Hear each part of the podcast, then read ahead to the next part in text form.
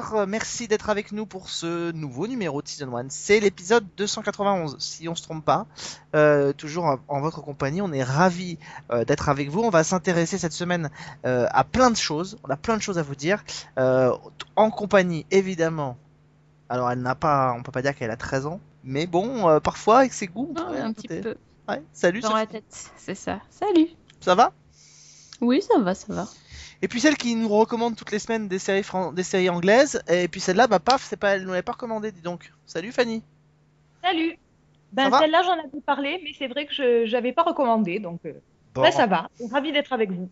On va parler de 13. Euh, c'est une série qui est euh, une série anglaise qui a été achetée euh, par France 2 et qui devrait être diffusée dans, dans, dans- dans quelques mois sur France 2, euh, qui était en compétition au festival Série Mania. On va en parler cette semaine. Chose encore une fois à se dire sur les séries qui qu'on a vues ces derniers temps.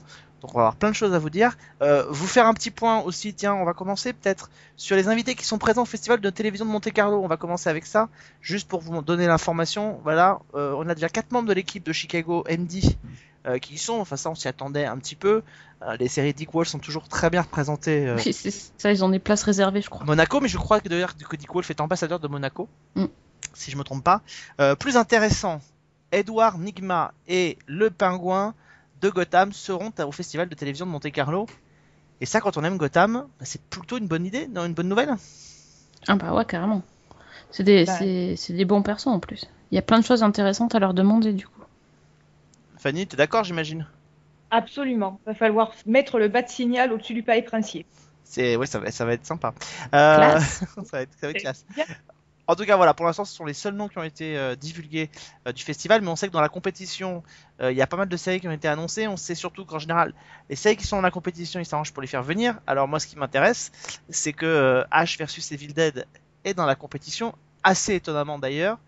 Donc ça veut dire qu'on peut peut-être espérer la venue de Bruce Campbell au festival de télévision de Monte Carlo, et ça, pardon, ce serait quand même sacrément la classe. Et tu seras le seul à pas l'interroger sur H versus Evil Dead. Bah si Ouais. Ah, j'ai aimé, moi. Tu veux que je l'interroge sur Briscoe County, peut-être? Bah oui, bien sûr. Bah, il serait ravi. En plus, c'est produit par Sam Raimi, tu vois. euh, mais moi, je serais obligé de lui poser une question sur Briscoe County. Bah c'est ça. Obligé. Bon, en tout cas, on surveillera ça. On vous fera un point festival de manière régulière parce que, évidemment, on y sera.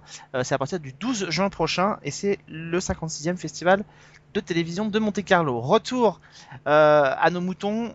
C'est de la série qui va arriver bientôt sur France 2, nouvelle série britannique. Après Broadchurch, après No Offense, c'est un 5 fois quasiment une heure pour une série qui s'appelle 13 et dont Sophie va nous faire euh, le pitch tout de suite. Ah bah oui, mais Fanny nous l'avait déjà un petit peu pitché euh, dans les épisodes précédents. Mais si vous, comme moi, vous avez une mémoire de poisson rouge, ça fait du bien de de- d'en reparler un petit peu. Donc, euh, donc 13, ça raconte euh, l'histoire de Ivy, qui est une jeune femme qui a été enlevée quand elle avait 13 ans. Et, euh, et en fait, qui réapparaît euh, 13, 13 ans après, qui, re- qui retourne, qui s'échappe et qui retourne dans sa famille. Donc le truc, c'est que sa famille, en fait, avait totalement euh, renoncé à, elle, quoi. Ils pensaient qu'elle était morte, voilà.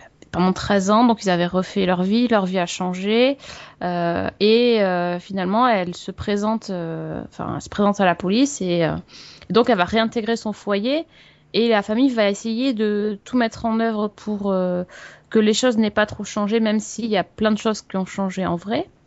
Et on suit aussi, bien sûr, l'enquête de police, puisque euh, la personne qui détenait Ivy, euh, bah, n'a pas été arrêtée et, euh, continue de, sévir. Donc, voilà, en fait, c'est une histoire qui est vue du point de vue de la Ivy, du point de vue des flics qui essayent de résoudre l'enquête et du point de vue de la famille qui essaye aussi de, retrouver ce qu'ils ont perdu.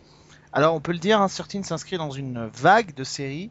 Alors on avait eu les séries d'enfants qui disparaissent, maintenant on a les séries des enfants qui disparaissent et qui reviennent.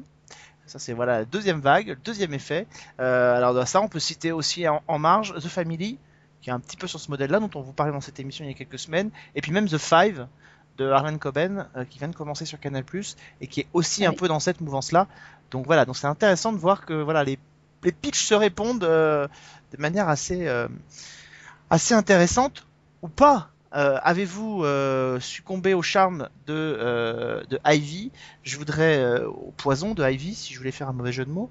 Marnie Dickens, c'est la créatrice et auteure de cette mini-série, et c'est Jodie Comer qui joue le rôle de Ivy. Sophie, tiens.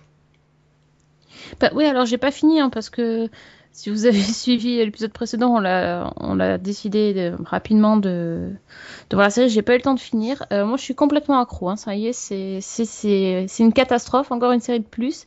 Euh, Il y a j'ai que 5 adoré- épisodes, t'es tranquille. hein. Oui, heureusement, heureusement. J'ai- mais j'ai adoré. Euh, c'est, bah, je suis restée un peu scotchée en fait. Je, je dois avouer. Pourtant, j'ai vu à peu près toutes les séries avec les enfants qui disparaissent, comme tu citais Alex. Euh, je suis en plus en train de regarder The Family et les pitchs sont vraiment euh, euh, ressemblent vraiment beaucoup. Mais bon, j'ai pas, j'ai ni la conclusion de l'une ni la conclusion de l'autre, donc je ne sais pas si elles vont partir dans les mêmes directions.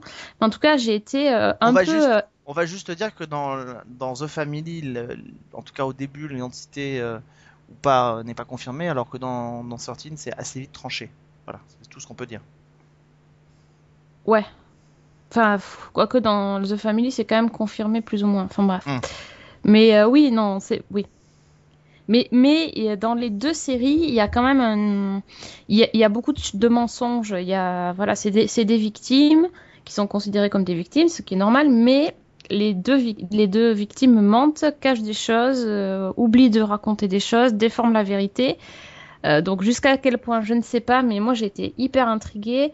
Euh, j'étais assez euh, hypnotisée par le, le personnage de Ivy, la, la jeune fille qui, qui donc Jodie Comer, elle est, euh, Elle est je la trouve assez fascinante. fascinante. euh, elle a un visage euh, très expressif, sans, sans vraiment, juste avec ses yeux, en fait, elle arrive à faire passer plein de choses. Elle est, elle est troublante, je trouve. Et c'est vrai que ça, enfin, j'ai vraiment, vraiment, vraiment très, très, très envie de voir la suite. C'est voilà, d'autant plus que comme j'ai pas dit dans mon pitch, enfin j'ai- dit rapidement que le que le kidnappeur euh, continue de sévir, mais c'est que Ivy va être obligée euh, non seulement de revivre son calvaire en, devant tout le temps raconter ce qui lui est arrivé à, à 50 000 types de, de flics euh, qui passent tous, mais en plus, son, son kidnappeur va, va enlever une autre, une autre personne. Et donc, elle va encore devoir euh, assister la police euh, pour euh, essayer de retrouver l'autre personne qui a été enlevée, alors que elle-même, elle n'a pas résolu du tout ses problèmes. Donc, c'est c'est assez haletant. Et en même temps, c'est je trouve que par rapport à, The Family, ça va ça prend beaucoup plus son temps. Je sais pas si vous avez trouvé le rythme, c'est assez lent quand même pour. Enfin, c'est à la fois lent, mais il y y a des twists qui qui apparaissent, on s'ennuie pas du tout. Mais dans The Family, c'est assez, euh, ça va beaucoup beaucoup plus vite. On, va dire, je vais passer la parole à Fanny, mais on va dire que The Family relève plus du quand même du high concept drama, c'est-à-dire un truc avec euh, des événements extraordinaires, des, rebondissements, des twists. Là où 13 confine un peu plus au, euh, au drame, au drame familial et au drame entre guillemets intimiste. On est moins dans ce truc où voilà, vous allez vous allez voir ce que vous allez voir. The Family se rapproche un peu de cette série, euh, enfin en tout cas dans le, dans le principe, hein, pas, dans la, pas, dans, le sujet, mais de ces séries qui avaient été déclinées après le succès de Prison Break, euh, des Vanished, des Kidnapped, etc., etc. On est un peu plus dans ce registre-là avec The Family, un peu plus dans l'intime avec 13. Euh, Fanny? Mais moi, j'avais, j'ai regardé euh, 13 en fait pour préparer l'émission qu'on avait fait sur The Family. Oui. Parce que j'avais vu effectivement qu'il y avait, ben, j'avais envie d'avoir un point de comparaison parce que les, les pitchs effectivement se ressemblaient beaucoup. Donc, euh, j'avais vu deux épisodes euh, à ce moment-là de, de 13 et je trouvais que effectivement la base était, le point de départ était similaire, mais le traitement me semblait différent. C'est-à-dire que, comme tu le dis, dans The Family, on est plus dans un thriller psychologique avec des intrigues, euh, plusieurs lignes temporelles, euh, des, des rebondissements, un doute sur l'identité du, du, de l'adolescent. Alors que 13, au départ, ça partait vraiment comme un drame psychologique avec bah, le retour de, de Ivy, la manière dont elle doit se réadapter avec euh, toutes les séquelles qu'elle a, euh, la manière dont sa famille doit se réadapter à son retour alors qu'ils ont continué leur vie. Euh, et puis progressivement, euh, je trouve que les deux histoires se rapprochent un peu tout en restant différentes dans le traitement, mais je, je trouve qu'il y a de plus en plus de résonance.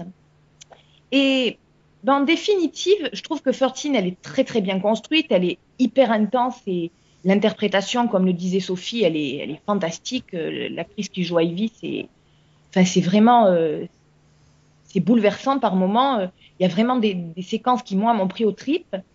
Bon, j'ai été un petit peu déçue par la conclusion, mais globalement, je, je sais, pas, j'ai du mal à dire que j'ai aimé euh, 13 parce que presque je trouverais ça euh, indécent tellement elle est dérangeante par moments. Si vous voulez, je me suis pris au jeu de The Family et 13, je suis, euh, je vais pas dire bouleversée parce que ça serait un peu fort, mais euh, c'est- c'est une série qui me, qui, qui touche, qui me touche énormément. Je crois que The Family est plus divertissant, quoi. Oui, on voilà, à c'est fait. ça. C'est, c'est- là, c'est, je comprends ce que tu dis parce que euh, ça met, ça met assez mal à l'aise euh, ce genre de série où, où, euh, c'est, c'est très psychologique et, et tu te sens un peu dans la position euh, du voyeur qui, qui, qui, euh, voilà, qui pénètre dans la vie euh, quotidienne de cette famille, euh, qui, qui, vraiment écoute tout, regarde tout, etc. Donc je comprends le, le malaise que ça peut, euh, ça peut évoquer. Il n'y a pas trop de distance. En même temps, j'arrive à comment dire à me mettre vraiment à distance de, de donc Adam, le, le jeune héros de The Family, à m'interroger sur ses motivations, sur etc., sur tout ça, alors que Ivy, je n'arrive pas. Je Mm, mm. je suis totalement de son côté, quoi. Même si euh, au fil de la série, on découvre certaines choses et et on peut se poser des questions. Mais pour moi, ça ne remet pas en cause son statut de victime, alors que pour Adam, c'est plus compliqué. Alors moi, pour vous le dire, euh, en fait, 13 faisait partie de, de mon top 3 euh, quand on a délibéré pour le, le jury de, de Série Mania. Euh, donc je vous l'ai dit, je l'ai dit la semaine dernière si vous nous avez écouté, la première était occupée par une série allemande qui s'appelle NSU euh, German History X. Euh, la deuxième, dont je vous parlerai tout à l'heure qui s'appelle Chromo, euh, qui vient d'Argentine. Et la quatrième, la troisième, c'était 13. Moi, j'avais été vraiment très touché par 13 parce qu'effectivement, on était quasiment dans l'anti The Family. Euh, on est vraiment dans une série de l'intime. Le rapport de, de Ivy euh, à sa situation, elle est, elle est assez terrible parce que elle est presque considérée comme une. Et c'est peut-être pour ça que la distanciation se fait pas, euh, notamment pour toi, Fanny, c'est qu'elle est presque considérée comme on considère parfois certaines femmes qui sont agressées sexuellement. C'est-à-dire que tous les moments où elle ne donne pas des infos parce qu'elle est perturbée, parce qu'elle est, il y a presque des moments où elle est mise en, en- pas en cause, mais on voit bien que de la part de la police, euh, ils ont la sensation des fois que ça peut ralentir l'enquête. Euh, alors on met en doute, on lui dit qu'elle va pas assez vite, qu'elle donne pas assez d'infos. Enfin, elle a, elle, a, elle a une position dans la série qui est tout le temps, tout le temps, tout le temps très difficile. Euh, elle doit reprendre ses marques, en même temps elle doit réapprendre à vivre avec des gens qu'elle reconnaît presque pas. Euh, elle doit, il y a quand même, elle, je- on- enfin on sait ce qu'on décèle de la suspicion aussi, faut pas de la une méfiance de la part des, des policiers qui, qui s'adressent à elle. Le rapprochement que tu fais est intéressant parce qu'à un moment, on lui demande carrément si elle est partie volontairement avec son ravisseur. Oui, Ouais. bah oui, comme une femme à qui on dit, mais voilà, est-ce que vous êtes sûr, vous n'êtes pas, con- vous n'étiez pas consentante? Donc, Voilà. euh, et, et le rapport qu'elle a vis-à-vis de ces gens-là, c'est voilà, on, on, on- on vérifie. Enfin, on vérifie au début de la série. Alors évidemment, elle revient 13 ans plus tard, et on va pas faire non plus de la psychologie à deux balles, mais euh, comme une femme qui serait agressée, où on fait des tests euh, pour, pour vérifier qu'il y a bien eu agression, etc. euh, là, euh, on fait des tests, on vérifie l'ADN, etc. Donc il y a toute cette espèce de, symbolique là qui, qui est assez patent dans cette série. Et puis vraiment, Jodie Comer, elle fait, elle fait vraiment une composition qui est, qui est, bluffante parce que parce que c'est, enfin c'est certainement un rôle qui est physiquement, nerveusement extrêmement difficile à jouer pour une pour une jeune femme. La, la série peut-être n'utilise peut-être pas assez pour certains le, le, le- le sens du twist. Les épisodes sont assez longs. C'est des épisodes qui font quasiment une heure, mais euh, mais voilà, c'est une série qui prend le temps d'aller dans, dans les relations avec les gens, qui prend le temps. Alors évidemment, après, on peut être déçu. Moi, je l'ai pas encore fini. hein. On peut être déçu par le final, mais, mais finalement, euh, le parcours qu'on suit avec cette jeune femme est assez, assez fascinant. Elle, aussi, elle a un... il y a un côté euh, très naïf dans le personnage parce que elle a des réactions vraiment d'adolescente et, sur certains points. Et euh, son, sa relation avec Tim, son premier amour, c'est hyper touchant aussi. Le, la- en tout cas, au départ, je Mm. sais pas comment ça va évoluer. Je le sens pas très bien, mais bon, ça c'est. Mais euh, elle a, voilà, elle a ce, ce petit, euh, cet amour qu'elle porte à ce gamin, ce, ce- pardon, c'est pas un gamin justement, cet homme euh, qu'elle aimait quand elle était gosse, quoi, et euh, c'est, c'est très, hum, ouais, j'ai, j'ai trouvé, je les ai trouvés vraiment crédibles et touchants, que, que ça fonctionnait parfaitement, et, euh, et c'est vrai que tu prends plus parti pour elle que pour Adam dans The Family, parce que aussi, euh, elle est un petit peu agressée par la flic. Ouais. Enfin, Moi, je, les ressens, je la ressens comme ça, le, le duo de flics, euh, bad cop, euh, good cop, bad cop, tu vois, mais... J'ai l'impression que ce qui est aussi euh, qui, qui sous-tend toute la série, c'est justement la dimension sexuelle. Parce que, bon, 13, c'est les, les 13 ans qu'elle a passé euh, enfermée, mais finalement, c'est aussi l'âge auquel elle a été enlevée, et Oui. quelque c'est presque l'âge qu'elle a encore, alors qu'elle est dans un corps de femme. Et il y a tout Oui. ce rapport à la sexualité par rapport à son petit ami de l'époque, par rapport au couple de sa sœur. Ouais. Il y a aussi ce- ce- cette dimension-là où, et, et par rapport aux flics, euh, justement, il y a tout un jeu de, de séduction qui est, qui est dérangeant aussi, quoi. Qui est cette rivalité avec la, flic, enfin, c'est quelque chose qui est, très présent dans la série. En fait, c'est complet, je trouve. euh, la, la, série, c'est pas juste une, juste une, histoire d'une enfant enlevée qui revient. Il y, a, vraiment plein de choses, plein d'implications. Et, euh, du- coup, même c'est vrai que c'est vrai que les épisodes sont longs, mais il y a quand même pas mal de choses qui sont explorées. Il y a pas mal de, de scènes assez longues avec des non-dits et des et des choses qui sont euh, voilà, qui sont juste suggérées et je trouve que c'est c'est bien aussi de temps en temps de prendre son temps et euh, c'est sympa le high concept euh, avec les flashbacks et ben là il y en a pas du tout et ça manque pas quoi Non, au contraire, on est beaucoup plus dans la suggestion et ben, c'est c'est autre chose. Oui. Effectivement. Ce qui est un- un- important de souligner aussi, parce que le décalage se fait assez vite euh, au départ, c'est que la première scène du premier épisode, c'est donc euh, Ivy qui quitte, euh, qui quitte la maison de son ravisseur. Alors, dans quelles conditions Ça, c'est quelque chose qu'on ne sait pas en tout cas au départ. On la voit sortir, elle se précipite effectivement pour appeler, pour trouver quelqu'un. Et après, une fois qu'elle est, une fois qu'elle pénètre dans sa cabine, on bascule sur un, un générique qui est à l'antithèse de ça, qui est un générique qui est extrêmement rythmé. C'est ça qui est assez Mm. Assez perturbant d'ailleurs. La Mm. musique est, est vraiment, c'est ouais, c'est de la pop. euh, Ah, j'adore la d'ailleurs pop je sais pas ce que mais j'aime Alors, beaucoup je peux te donner le titre, ça s'appelle euh, In Your Dreams et c'est signé d'un groupe qui s'appelle Dark, Dark, Dark. Euh, et le titre est vraiment très réussi, mais ça tranche totalement avec le reste, euh, avec le reste de ce qu'on va voir avant d'ailleurs et après le générique. C'est C'est aussi vrai. intéressant, justement de confronter le- la musique qu'il y a dans The Family, qui est beaucoup plus une musique de suspense, entre guillemets, alors que là, on est dans quelque chose de, certes, beaucoup plus actuel, mais en même temps, c'est une musique qui a, une, qui a des dissonances. Je ne sais pas si vous l'avez Mm. vécu comme ça. Ouais. Donc, c'est. Je, je trouve que sur ce point-là aussi, les, les deux, c'est très caractéristique justement des deux séries, puisqu'on on est dans la comparaison entre les deux. euh, J'ai trouvé que ce point-là aussi était intéressant. et- et pour, et pour euh, spécifier un peu, puisqu'on on en parlait, euh, évidemment les, euh, les, les créateurs de séries ne choisissent jamais en, en règle générale les génériques au hasard. Euh, Mm. le- les paroles du, du générique, notamment du refrain, euh, disent ceci. Alors je vous, je vous le dis en, je vous donne une traduction euh, au, au dépoté euh, comme ça en français. ne dis rien, je peux, je peux voir quand tu mens. Euh, quand tu es euh, seul, tu es si seul. On a tous des rêves qu'on a oubliés. On a tous des rêves qu'on a oubliés. Quand tu es seul, tu es si seul. Voilà, les, les paroles, évidemment, sur un ton très rythmé, collent totalement, euh, collent totalement au propos de la série et ce qui est fait, quoi. C'est-à-dire une fille qui, euh, dont, dont la vie s'est arrêtée à 13 ans et qui la reprend à 13 ans. Un peu comme un, un film sur lequel on aurait appuyé pause. Euh, euh, ou maintenant avec les box, les directs qu'on interrompt pendant pendant quelques minutes, quelques Ouais, heures, ça, le temps ouais, d'arrêter et qu'on relance Ouais. et qu'on relance. c'est ça mais sauf que les autres ils sont spectateurs du truc et ils sont ils savent pas trop quoi faire quoi c'est intéressant il y a des choses qui ressemblent euh, c'est rigolo les similitudes mais finalement j'ai pas eu du tout l'impression de voir les mêmes séries alors que je les regarde quasiment en même temps quoi Oui, j'ai fait pareil, j'ai suivi les deux en parallèle, et c'est vrai que c'est pas du tout gênant parce que ce sont deux univers. euh, Et en même temps, justement, c'est c'est pas inintéressant de faire ça parce que euh, il y a des, des points d'achoppement et il y a des différences euh, tout à fait marquées. Donc, euh,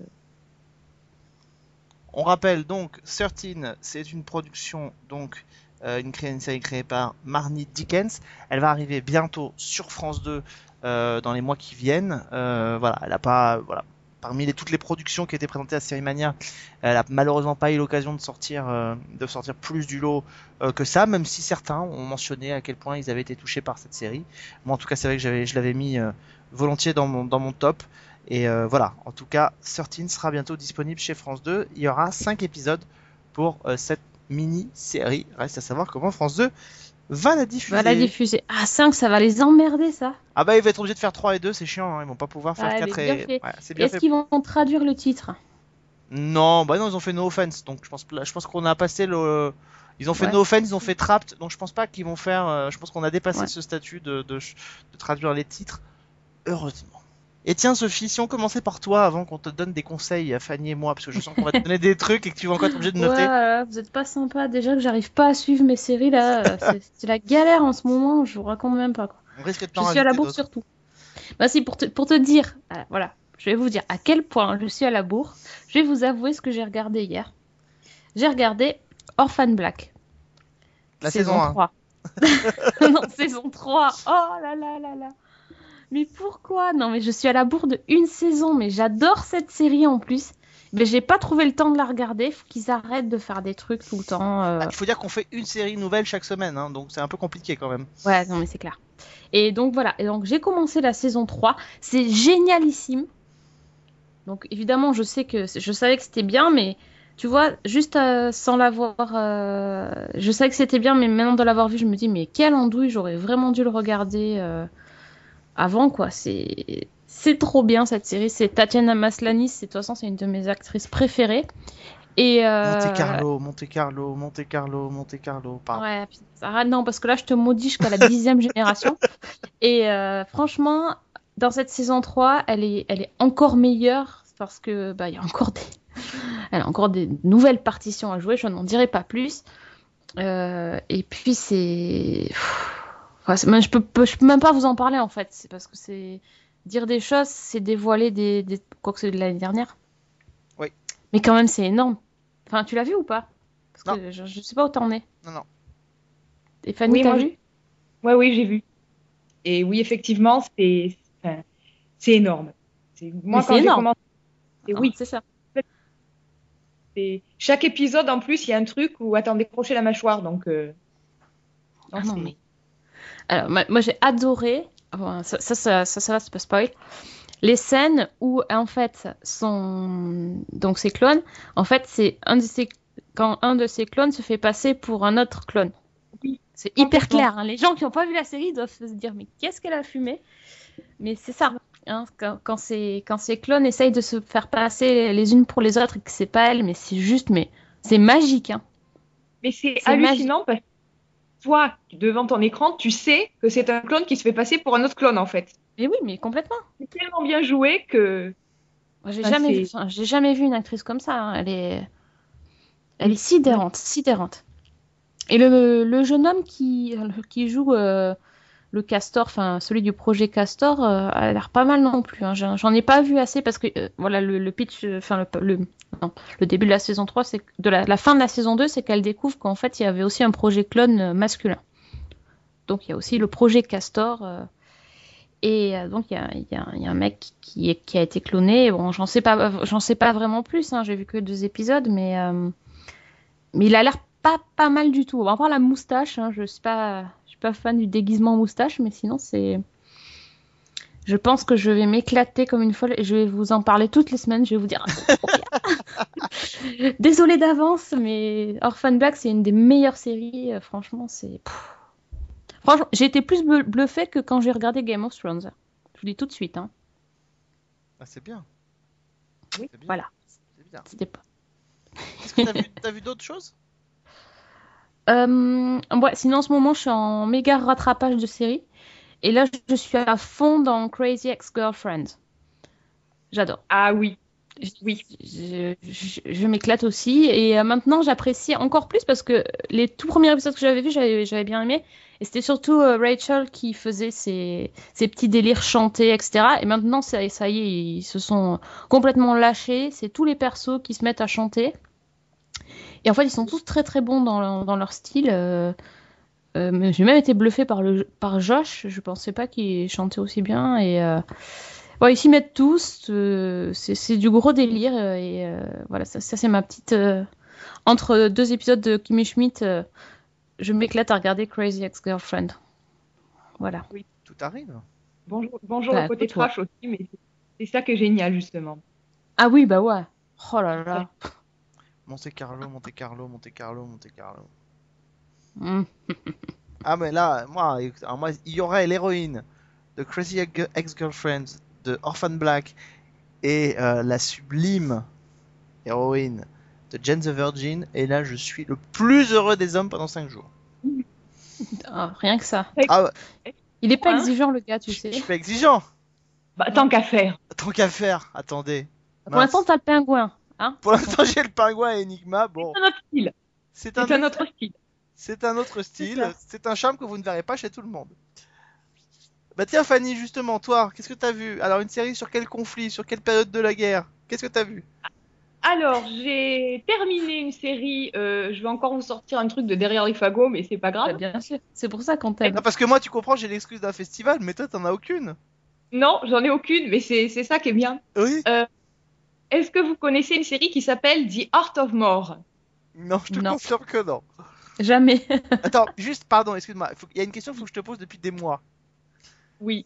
Parce que, voilà, moi, j'ai- fait aucun effort. On me les a apportées, ces séries, dans un festival. Donc voilà, j'ai fait aucun effort, j'ai aucun mérite. Mais sur quel bouton tu cliques pour trouver des séries dont personne n'a jamais entendu parler?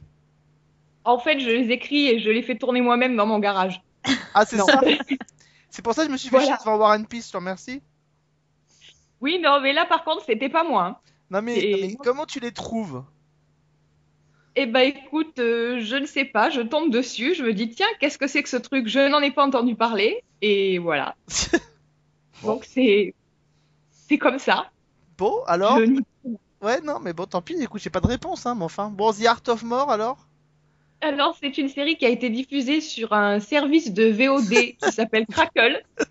C'est une filiale de Sony. Et donc, c'est une série américaine en 10 épisodes qui a été diffusée en novembre 2015. Et bon, j'avais un petit peu traîné, là, je, je l'ai terminé. Et en fait, c'est pas mal du tout. C'est ça qui est la bonne surprise parce que, bon, à la limite, euh, c'est sûr que c'est pas très engageant, on connaît rien du tout, donc euh, bon.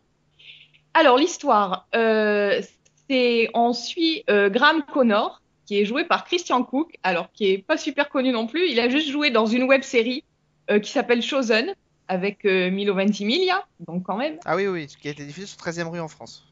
Voilà. Donc, il est. il- Donc, Graham Connor, il est issu d'un milieu modeste. C'est un ouvrier à la base. Et c'est aussi un ancien soldat qui a été déployé en Irak. Et euh, bah, là-bas, il a pris part en fait à un réseau de trafic d'antiquités. Et il faisait sortir euh, bah, du pays des, pièces rares pour des, riches collectionneurs, euh, en toute illégalité évidemment. Et ensuite, un réseau se, chargeait de les, revendre. Et donc après la guerre, il, rentre à New York et en s'appuyant donc sur ce réseau et en mentant sur son passé, sur son identité, il se fait engager dans, il essaie de se faire une place en fait dans le monde des ventes aux enchères. Donc il se fait engager par euh, une, grosse, une grosse société euh, réputée. Et euh, ben là, il va jouer les intermédiaires entre les vendeurs et les acheteurs, toujours en essayant d'empocher évidemment la plus grosse commission possible. Et en faisant face à la concurrence, alors notamment, il y a sa grande rivale, c'est la, fille du patron d'une société concurrente qui est jouée par Kate Bosworth. Et donc, on est dans, dans ce, ce monde-là avec bah, tout, tout le, le, le milieu de l'art, les expositions, le luxe, les grandes réceptions, les belles voitures, etc. Euh, il a notamment comme client euh, un gros mania de l'immobilier qui est joué par Denis Quaid, qui est prêt à tout pour agrandir sa collection.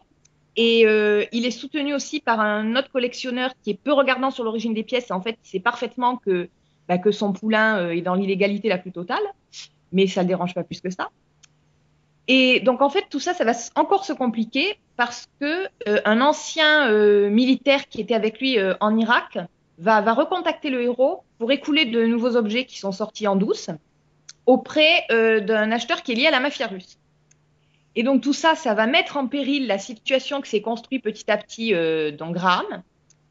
Et il va être pris entre plusieurs feux et bah, de plus en plus sur la corde raide. Alors, donc, au départ, moi, j'ai eu un peu de mal à rentrer dans la série parce que, bon, elle est, elle est intéressante, mais elle est un peu longue à se mettre en place. C'est-à-dire qu'en fait, au début, on a des, des épisodes de- autoconclusifs, donc avec une intrigue bouclée à chaque fois. Il y a très peu de feuilletonnants. Et euh, bon, c'est pas mal. Il y a un mélange de scènes d'action, de suspense, de glamour. Bon, c'est puis le, monde de l'art en lui-même, euh, c'est c'est un domaine qui est, qui est assez intéressant à voir, quoi. Et en fait, petit à petit, le récit se complexifie. Il y a des, des intrigues qu'on avait laissées euh, en se disant qu'elles étaient terminées, qui en fait ressurgissent. Euh, les relations entre les personnages sont de plus en plus approfondies. Euh, c'est vraiment bien construit. Alors, le problème, c'est qu'en fait, il y a, allez, six épisodes d'exposition. Ah, On va 10, dire. ça fait beaucoup quand même. Ouf, ah oui. C'est- là, c'est, mal fichu. Mais euh, bon, là, j'ai vu les deux derniers qui sont vraiment top. Ils partent vraiment dans un truc euh, qui, est, qui est pas mal du tout. Euh, donc, elle a été renouvelée pour une saison 2. Et j'ai vraiment hâte de voir ce, qui- ce que ça va donner. Parce que euh, bah, je, je trouve qu'elle monte en puissance et je, j'espère qu'ils vont continuer sur cette lancée-là. Donc, ça, ça, voilà. Et Dennis Quaid, et Dennis Quaid est un des producteurs, d'après ce que je suis en train de voir. Absolument. Oui, si, si vous avez un moment, jetez-y un œil. Ne vous arrêtez pas forcément aux premiers épisodes, même si c'est déjà plaisant, mais il n'y a pas la, trame de fond qui va se développer petit à petit et qui, qui vraiment est prenante après. Voilà. Donc ça s'appelle The Art of More. Et, d'ailleurs, j'en profite puisqu'on parlait de Dennis Quaid, euh, qui était euh, dans un film qui s'appelait Fréquence interdite. Je sais pas si vous vous souvenez, qui va d'ailleurs, je crois, devenir une série euh, entre un fils et un père qui communiquent dans deux espaces-temps différents. Euh, Je sais pas si vous l'avez vu ce film. Ça me dit quelque chose, oui. Ils communiquent par un poste radio euh, portatif pour empêcher le meurtre, je crois, de la mère du, du, du, jeune homme qui est devenu flic ou pompier, je ne sais plus, et ils se parlent à deux époques différentes euh, grâce à une faille dans le dans l'espace temporel.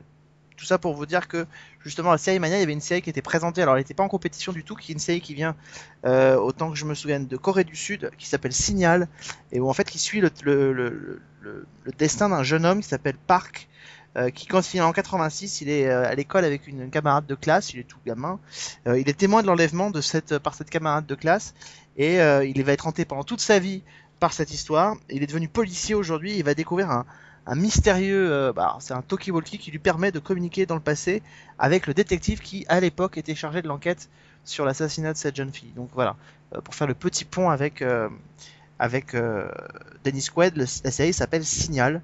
Euh, voilà, et ça a été présenté là-bas. Il y a pour l'instant 15 épisodes quand même de euh, une, un peu plus d'une heure qui ont été diffusés en Corée du Sud. Voilà. La Corée du Sud qui est un pays qu'on n'a encore jamais. Hein. L'Asie, on n'a encore euh, pas Non, fait non, aucun, c'est sûr. aucun drama asiatique. Et je sens que Non.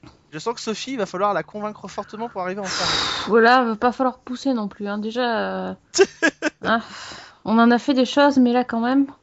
Alors, il faut quand même que je te parle d'une série juste avant qu'on je redonne la parole à, Fanny, d'une série qui a été diffusée là-bas, qui est euh, une série qui est complètement surréaliste, euh, qui s'appelle Prison School, qui est une série qui vient du Japon. Euh, et Prison School, c'est une adaptation. en fait, c'est cinq étudiants qui intègrent une école qui avant était réservée aux filles, et ils vont se retrouver dans une, dans une zone de cette école qui est la prison, dans laquelle les mecs sont en- enfermés, et l'école est un peu contrôlée par les filles. Ce qui est assez surprenant, c'est qu'en fait, c'est l'adaptation d'un manga japonais mais en live, avec tous les codes du manga japonais Ouh là là. et toutes les exagérations, mais tout ce qui passe en BD ou en dessin animé, euh, d'un seul coup, quand c'est présenté dans la vraie, en- avec des vrais comédiens, ça a toute une symbolique qui est complètement différente. C'est complètement euh, euh, farfelu, complètement hallucinant. Euh, pendant qu'on va parler, pendant que je vais les redonner la parole à Fanny, je vais essayer de vous trouver quand même des images pour vous montrer. Mais toutes les exagérations, c'est-à-dire euh, bah, les filles qui sont habillées de manière très sexy, les gros plans sur les décolletés, euh, les gros plans sur les petites culottes, enfin voilà, il y a tout ça. C'est un univers qui est complètement surréaliste. Euh, voilà, et qui était présenté juste comme ça pour qu'on puisse euh, voir un peu, avoir un panorama de toute la, de toute la production mondiale de. Mais ça s'appelle Prison School, c'est totalement surréaliste. Moi, j'ai eu l'occasion de voir le premier et c'est assez dingue comme, comme série. Voilà. Euh, je te la proposerai pas dans un 6 de douane, mais enfin, je te mentionne l'existence. Et je Ouais, parce de- que là tu m'as pas vendu du rêve tout de suite. et je vais essayer quand même de vous trouver les images pendant que Fanny nous conseille une autre série. Je te laisse la parole. Euh, bah écoute, euh, là ces temps-ci, j'ai liquidé pas mal de choses. J'ai, comme il y a beaucoup de séries qui se sont, de saisons qui se sont terminées, euh, donc j'ai terminé Vinyl, j'ai terminé Better Call Saul. Euh, Better Call Saul, excellentissime. Enfin, je, je suis, j'étais déjà emballée par la saison 1. Euh, la saison 2, pour moi, elle va au-delà. Elle est complètement géniale. Euh, je la trouve d'une intelligence et d'une finesse. Enfin, c'est bon, bref. Euh, et donc, je reprends un peu les séries qui recommencent. Et notamment, là, bah, j'ai vu le, le premier épisode de la saison 3 de Penny Dreadful. Et bon, bah, je, je suis complètement emballée, évidemment. Donc, euh, bon, on rappelle, euh, je sais pas si c'est la peine de rappeler, peut-être, au cas Oh, où. vas-y, au Euh, cas où. Ah, au cas où, quand même. Alors, ça se passe dans le Londres victorien. Euh, on suit plusieurs personnages, euh, notamment des personnages issus de la littérature et euh, des, mythes de l'horreur. Donc, on- le docteur Frankenstein, Dorian Gray, là, qui, bah, en fait, qui vont lutter contre des, des forces du mal qui s'en prennent plus spécifiquement à un des personnages, Vanessa Ives, qui est jouée par la sublime Eva Green, que j'adore. Je suis complètement sous le charme. Donc, euh, la fin de la Monte saison Carlo, 2. Monte Carlo, Monte Carlo. Voilà, connais- je t'en ajoute une quatrième, tu vois. Donc, la fin de la saison 2, euh, on avait laissé tous les personnages dans une situation euh, ben, pour le moins délicate. Ils étaient tous séparés, plus ou moins. hein. Euh, et en fait, c'est là où on les retrouve au début de ce premier épisode. Donc, on a Ethan Chandler, euh, qui est euh, prisonnier, qui est extradé aux États-Unis. Euh, Sir Malcolm, qui est à Zanzibar pour euh, disperser les cendres d'un personnage qui est mort à la fin de la saison 2. Je ne dis rien d'autre. Caliban, donc la créature de, Frankenstein, lui, il est parti dans le Grand Nord pour, euh, pour fuir la- les hommes. Et le docteur Frankenstein, il est, bah, il est camé à mort parce qu'il est complètement horrifié par le résultat de ses expériences. Et Vanessa Ives, elle est en dépression totale. Elle vit euh, complètement recluse dans le manoir de Sir Malcolm, qui est devenu un véritable dépotoir. Et en fait, poussée euh, par un autre personnage, elle va euh, aller consulter une euh, psychiatre qui, bah, qui a des manières assez peu conventionnelles, on va dire, qui est assez franche et directe. Donc voilà, euh, cet épisode, en fait, c'est une mise en place qui est assez euh, classique. On reprend euh, chacun des personnages, on voit un petit peu où ils en sont, mais ça manque pas de rythme ni d'intérêt pour autant, parce qu'on retrouve bah, tout de suite la même ambiance gothique et dark, euh, le, le- les, visuels, enfin, enfin tout ça. Et on a déjà euh, les grands axes de la saison 3, avec notamment des nouveaux personnages. Donc on a un Amérindien qui entre en contact avec Sir Malcolm pour le pousser à aller aider Ethan Chandler. On a euh, bah, le docteur Frankenstein qui fait appel à un vieux copain, le docteur Jekyll. Et le docteur Jekyll, c'est un médecin qui travaille en fait, un scientifique qui travaille un peu sur le, la nature humaine et sur la répression des pulsions et de, de tout ce qu'il y a de, de mauvais chez l'homme. Euh, bah, alerte spoiler, a priori ça n'a pas marché des masses. Puis on a une nouvelle menace qui pèse sur Vanessa dans la dernière scène de l'épisode. Alors coupez le son euh, quelques secondes si vous ne voulez pas savoir. Trois mots. My name, quatre, pardon. My name is Dracula. Voilà, voilà. Donc il envoie du lourd direct. Euh, bah écoutez, moi je, je suis déjà complètement dedans. Euh, J'ai hâte de voir ce que ça va donner. Et en même temps, je suis curieuse de voir ce qu'ils vont faire avec le, toute le, le- la partie qui se passe dans l'Ouest américain. Parce que c'est tellement éloigné de ce qu'on a l'habitude de voir que ça peut être intéressant de, de voir un petit peu ce qu'ils vont en faire. Et alors j'en profite. euh, en marge de la série, euh, il y a un jeu qui est sorti il y a quelques mois sur euh, les plateformes Android et hum, Apple, enfin iPad, iPhone, qui s'appelle Penny Dreadful Demi-Monde. Alors à la base, moi je suis pas du tout jeu vidéo, mais on me dit Penny Dreadful, j'y vais. Surtout que bon, c'est un jeu à la base qui est gratuit. Enfin, normalement, il y a après la possibilité d'acheter des, points, des machins, mais franchement, c'est pas la peine. Parce que moi qui suis une bille en, en jeu, qui est Ah, c'est pour limite. moi alors. Ouais, non, mais limite. euh, Tetris, c'est déjà compliqué pour moi, donc là, tu vois, le... j'en étais restée à Tetris, moi. Bon, bref. Ouais, carrément. Et, et hum, ben là, en fait, moi, j'ai absolument pas besoin de d'acheter quoi que ce soit. Euh, pourtant, j'y joue pas mal. Euh, les- c'est en fait c'est un jeu de hum, collectible card game avec, euh, il y a aussi des batailles, des jeux de, de memory, euh, tout ça basé sur les personnages, les décors, les, accessoires de la série. Donc, euh, c'est assez sympa. Si vous aimez l'ambiance, vous allez adorer. La difficulté, elle va croissante en plus. C'est, pas compliqué au début, ça augmente progressivement, c'est tout à fait faisable. Donc c'est, assez sympa. Vraiment, je recommande au moins d'y jeter un œil. Et puis, ben, vraiment, si vous aimez la série, vous allez être dedans. Quoi. Moi, je suis, je suis à fond. Quoi. Et clair. histoire d'être totalement complet, la saison 2 vient de sortir en DVD. Donc vous allez pouvoir comme ça vous vous faire un petit euh, peut-être un petit rattrapage. Il faut dire que Penny Dreadful, c'est une série qui visuellement euh, propose quelque chose qu'on voit très rarement. Euh, il faut aimer ces ambiances-là, voilà, c'est c'est une espèce Ah, de, croix- Si on aime- Si on aime cette ambiance-là, le premier épisode de la saison 3, c'est vraiment fantastique. Mais globalement, Penny Dreadful est une vraie belle réussite et c'est une série, euh, c'est presque une série ovni et voilà, je vous la conseille, je vous la conseille vivement. D'ailleurs, mesdemoiselles, je vous ai, pendant qu'on parlait, je vous ai envoyé le teaser dans la, notre conversation, euh, puisqu'on a une conversation pendant qu'on fait cette émission, une conversation que vous avez regardé le teaser de Prison School. Comme ça, vous allez pouvoir voir en quelques secondes ce que c'est. Et comme ça, vous allez même pouvoir réagir pendant qu'on. En direct, faut Ah bah en direct, euh, c'est drôle. Moi, je clique pas sur les liens chelous qu'on m'envoie normalement. hein. Attention, hein. Ouais, mais c'est drôle d'avoir vos réactions. Vous savez, on l'a fait sans- quand on fait les rétros, c'est drôle d'avoir. euh, tu, sais que, tu sais que ça marche que en vidéo normalement. De quoi? Ce genre de choses. Oui, mais c'est pas grave, comme ça vous avez vos réactions, c'est encore mieux de vous les entendre quand vous les voyez. Moi, je, je lance la vidéo alors. Ouais, tu peux lancer la vidéo. Ouais, dé- Ouais. déjà, j'ai mon... après mon YouTube, il va être plein de, de filles, de japonaises nues. Qu'est-ce que c'est? Oh là là, faut pas regarder les vignettes sur le côté droit, hein, je vous le dis tout de suite. Hein. Ouais, c'est assez surprenant, hein, donc euh, Prison School, euh, c'est des épisodes à chaque fois de 30 minutes. Voilà. Et euh, ça a été diffusé en 2015 euh, au Japon et c'est adapté aussi d'un dessin animé. Voilà, il y avait un dessin animé qui avait été adapté qui s'appelait Prison School aussi. Vous voyez un peu l'univers, vous découvrez un peu cet univers. Ah, t'aimes bien prendre des coups de cravache en fait, c'est ça? J'ai pas dit que j'aimais ça. J'ai dit que ça fait partie du truc. Voilà, vous avez un peu. Et là, je pense que par rapport à ce qu'il y a dedans, le teaser est assez soft.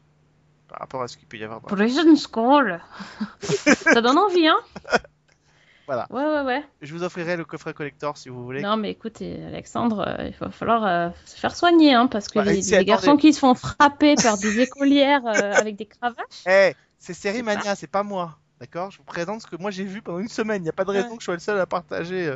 bah, sans transition aucune, quoique. Oui, non, je, préférerais. euh, Bah si quand même, ça va être compliqué parce que j'ai la, bah, la transition est peut-être pas forcément très bien assurée, Euh, mais je dirais parce que ça peut peut-être vous intéresser, il y a un livre qui va sortir ou qui vient de sortir l'heure où vous écoutez cette émission. Euh, c'est le premier livre sorti chez Soap Édition. Il est signé d'une jeune femme qui s'appelle Iris Bray, qui est maître de conférence, euh, donne des cours dans des, dans des universités, elle s'intéresse beaucoup aux séries. Elle avait fait une conférence l'année dernière à Série Mania sur euh, la représentation de la sexualité féminine dans les séries télé américaines.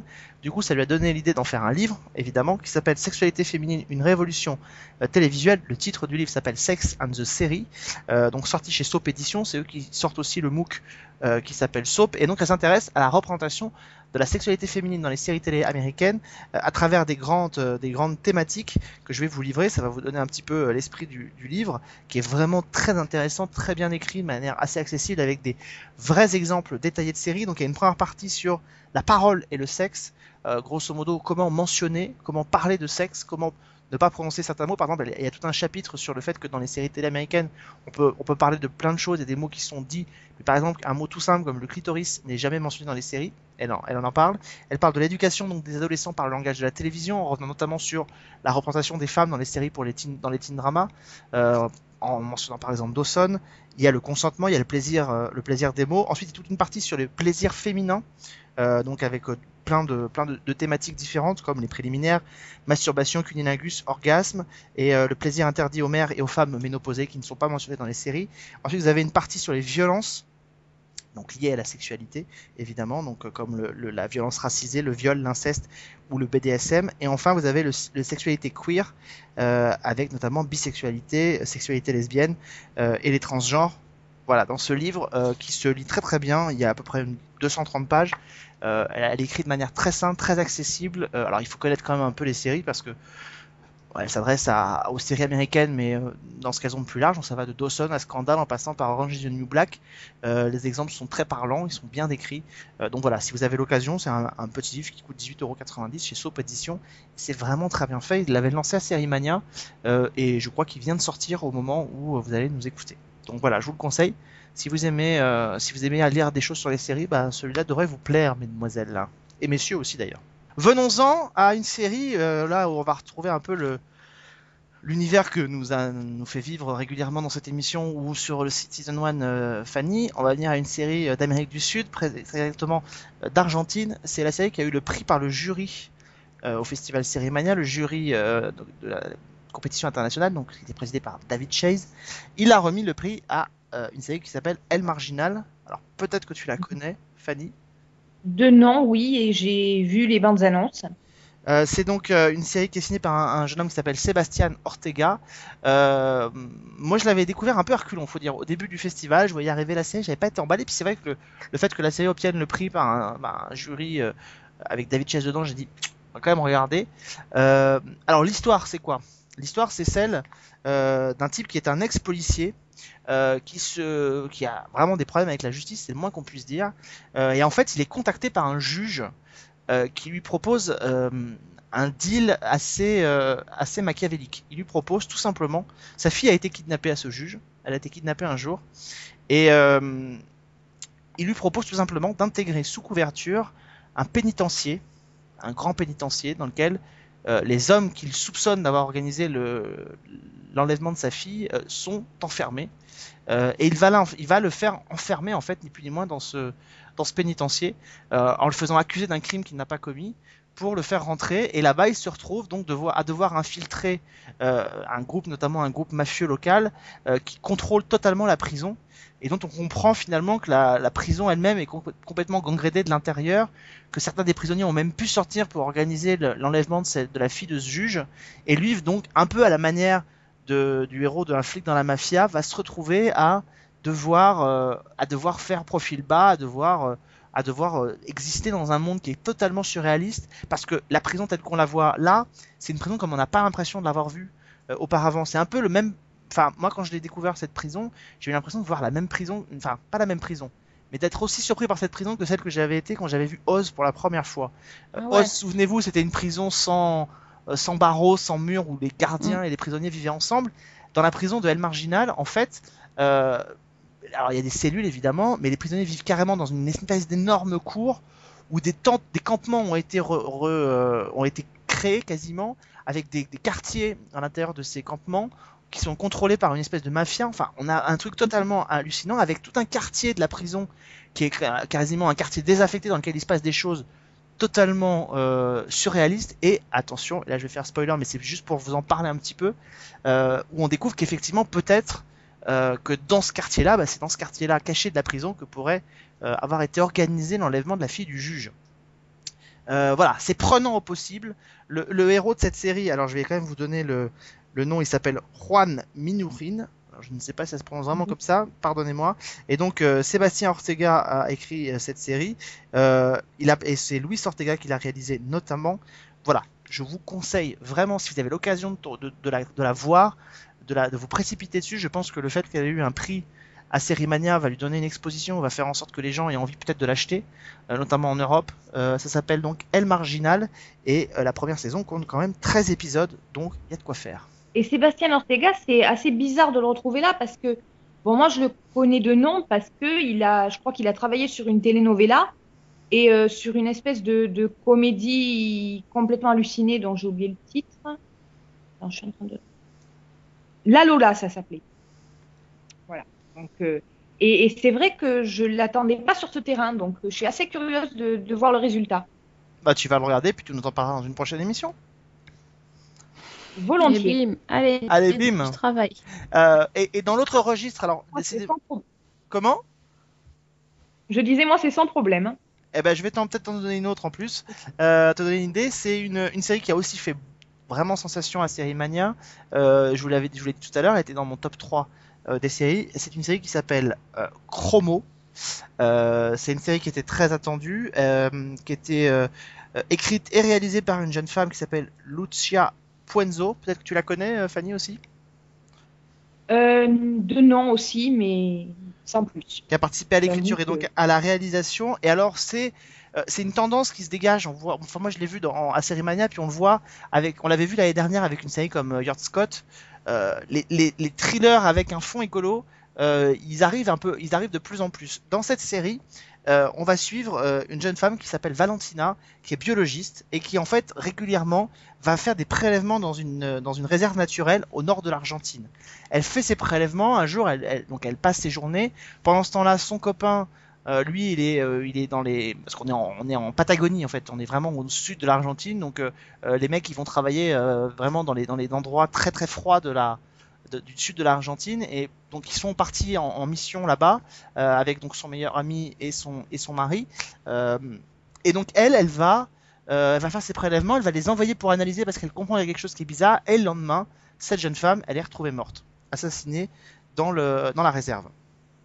Et en fait euh, bah, c'est les deux les deux mecs qui vont apprendre la mort.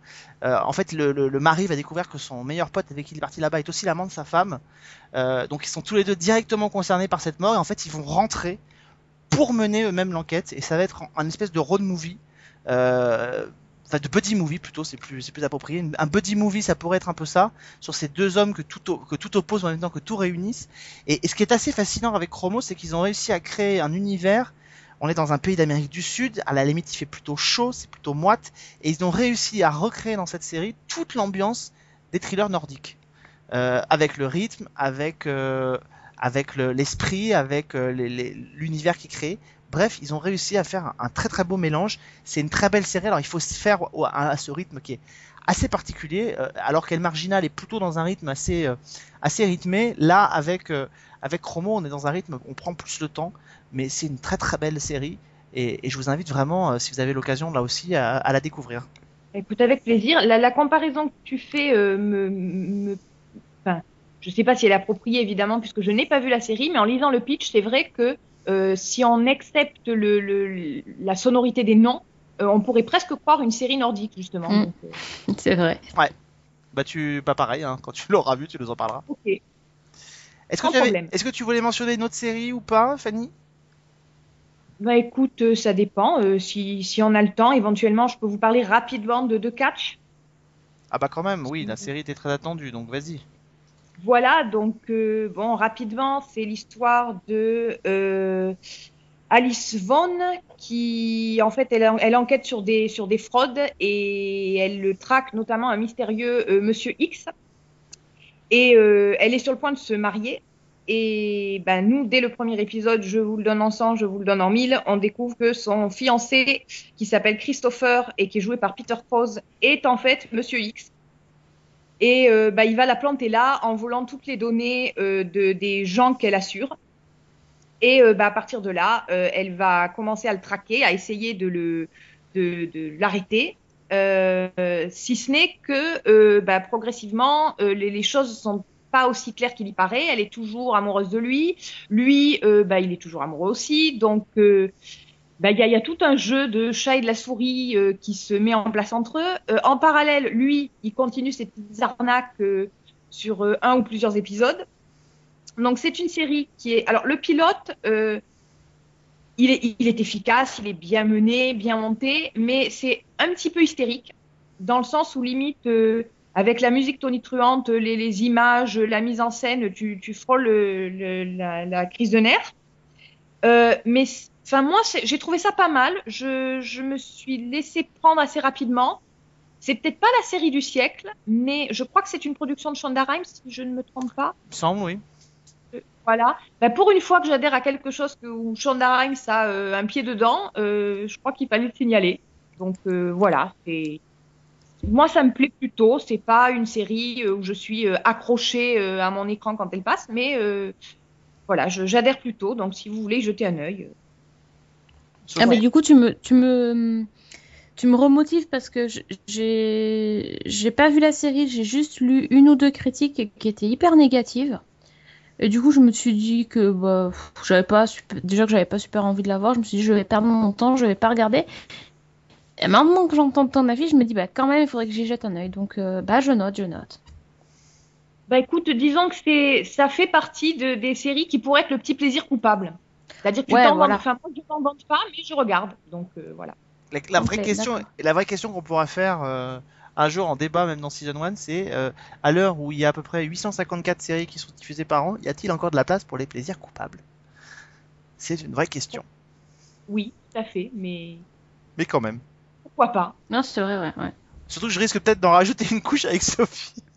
Je, vais, je vais terminer quand même en lui disant, un- je te l'avais dit je te ferais un petit, euh, un petit clin d'œil en vous parlant d'une série qui vient du Québec. avec une jeune femme que Sophie connaît, qui s'appelle Laurence Le Bœuf. Non, je peux l'appeler par son prénom, écoute. Tu peux l'appeler Laurence. Laurence Leboeuf. Euh, c'est une série qui s'appelle Marche à l'ombre. Euh, ça a été vraiment une des, une des sensations de, de ce festival. hein. C'est une, une série qui est faite euh, par, par toute une équipe euh, qui, a tra- qui, a tra- qui fait beaucoup de production de séries au Québec. Euh, Laurence Leboeuf, donc vous la connaissez peut-être si, comme Sophie, vous avez regardé euh, des séries comme Quinza, par exemple. C'est là que tu l'avais découverte? C'est ça.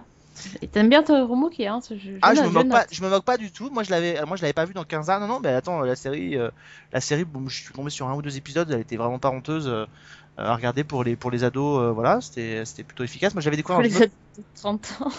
a- ouais, ça, t'en étais pas obligé de le dire. Euh, tu te chantes toute seule, hein. Je fais rien, moi là. Euh, moi, je l'avais découvert dans. si, c'est 13, tout ça, enfin, on reste Ouais, c'est le- ça. On reste dans le dans le, ouais. Euh, moi, je l'avais découvert dans une autre série du Québec qui s'appelait Musée Eden, euh, qui était passée sur TPS Star. Là, dans, euh, dans cette série Marche à l'ombre, elle joue le rôle de Rachel, qui est criminologue et qui, euh, et qui travaille dans un centre de semi-liberté. Alors, j'aurais tendance à dire que c'est un peu les centres de probation, en fait. Grosso modo, ils sont, vous savez, c'est les centres dans lesquels les gens qui ont été mis en liberté conditionnelle viennent pointer. Euh, Et puis, s'ils sont en retard, ben, euh, ils, ils sont envoyés en prison. Elle va donc jouer le rôle de Rachel, qui travaille dans un centre comme ça et qui travaille de manière assez, voilà, elle, elle essaie d'être un peu bienveillante avec les gens dont elle s'occupe, puis en même temps, à un moment donné, elle est là aussi pour appliquer les règles. Et un jour, il y a un de ces, de ces, de ces, hommes qui arrive, il a 12 minutes de retard par rapport au fait de venir pointer. Le type fait tout ce qu'il faut pour la convaincre de ne pas appeler la police, faut pas qu'il retourne en prison, et elle décide quand même d'appeler la police, et le type retourne en prison.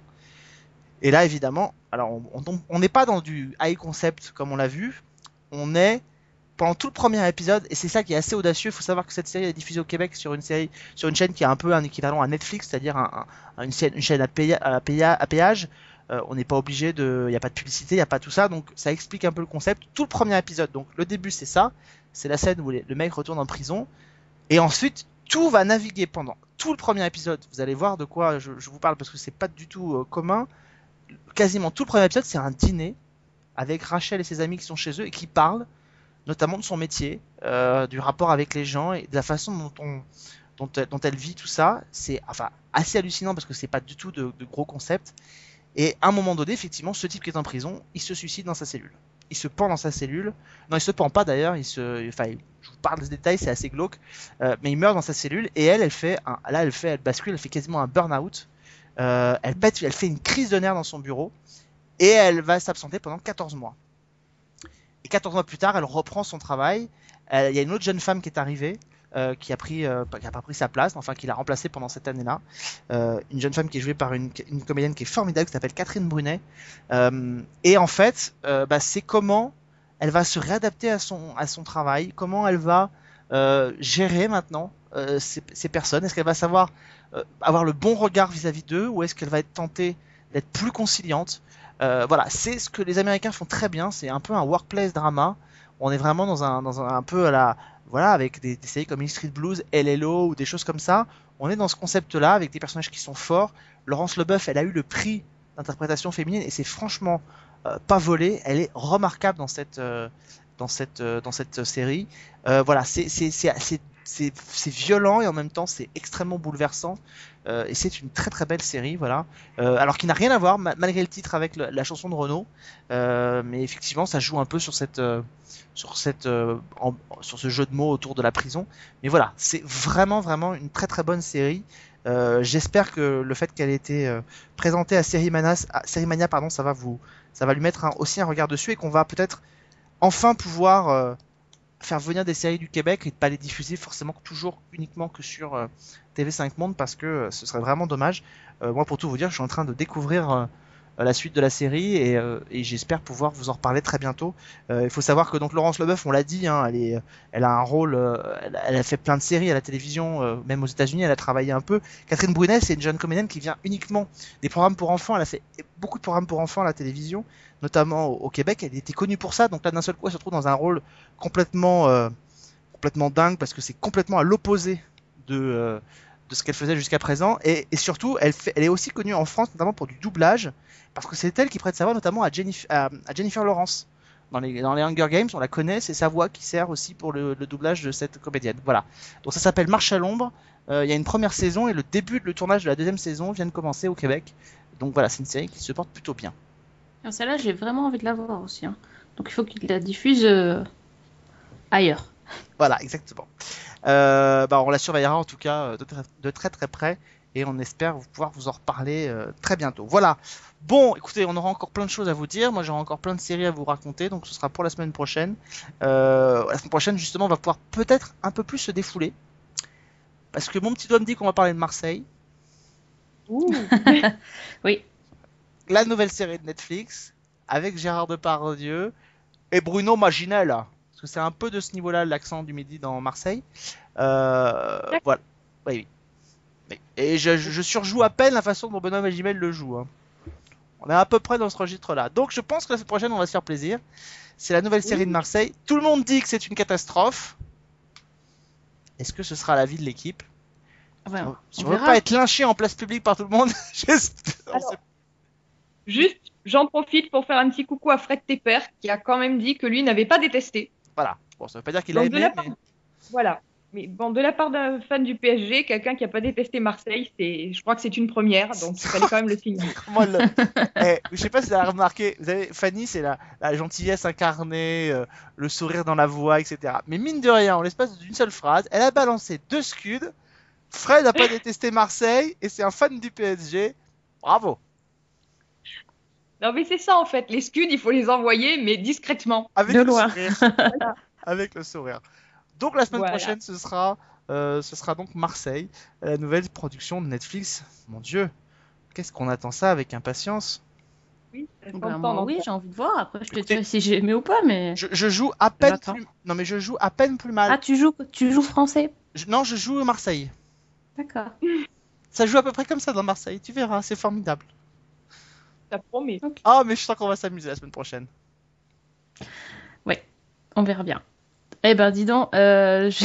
je sais même pas si j'ose vous dire bonne série, alors tu me fais trop peur. Bah si, parce qu'on vous a quand même donné plein de choses à regarder qui sont Ouais, d'accord, ça marche alors. bonne semaine, bonne série et bon courage. kiss your face, turn your cheek.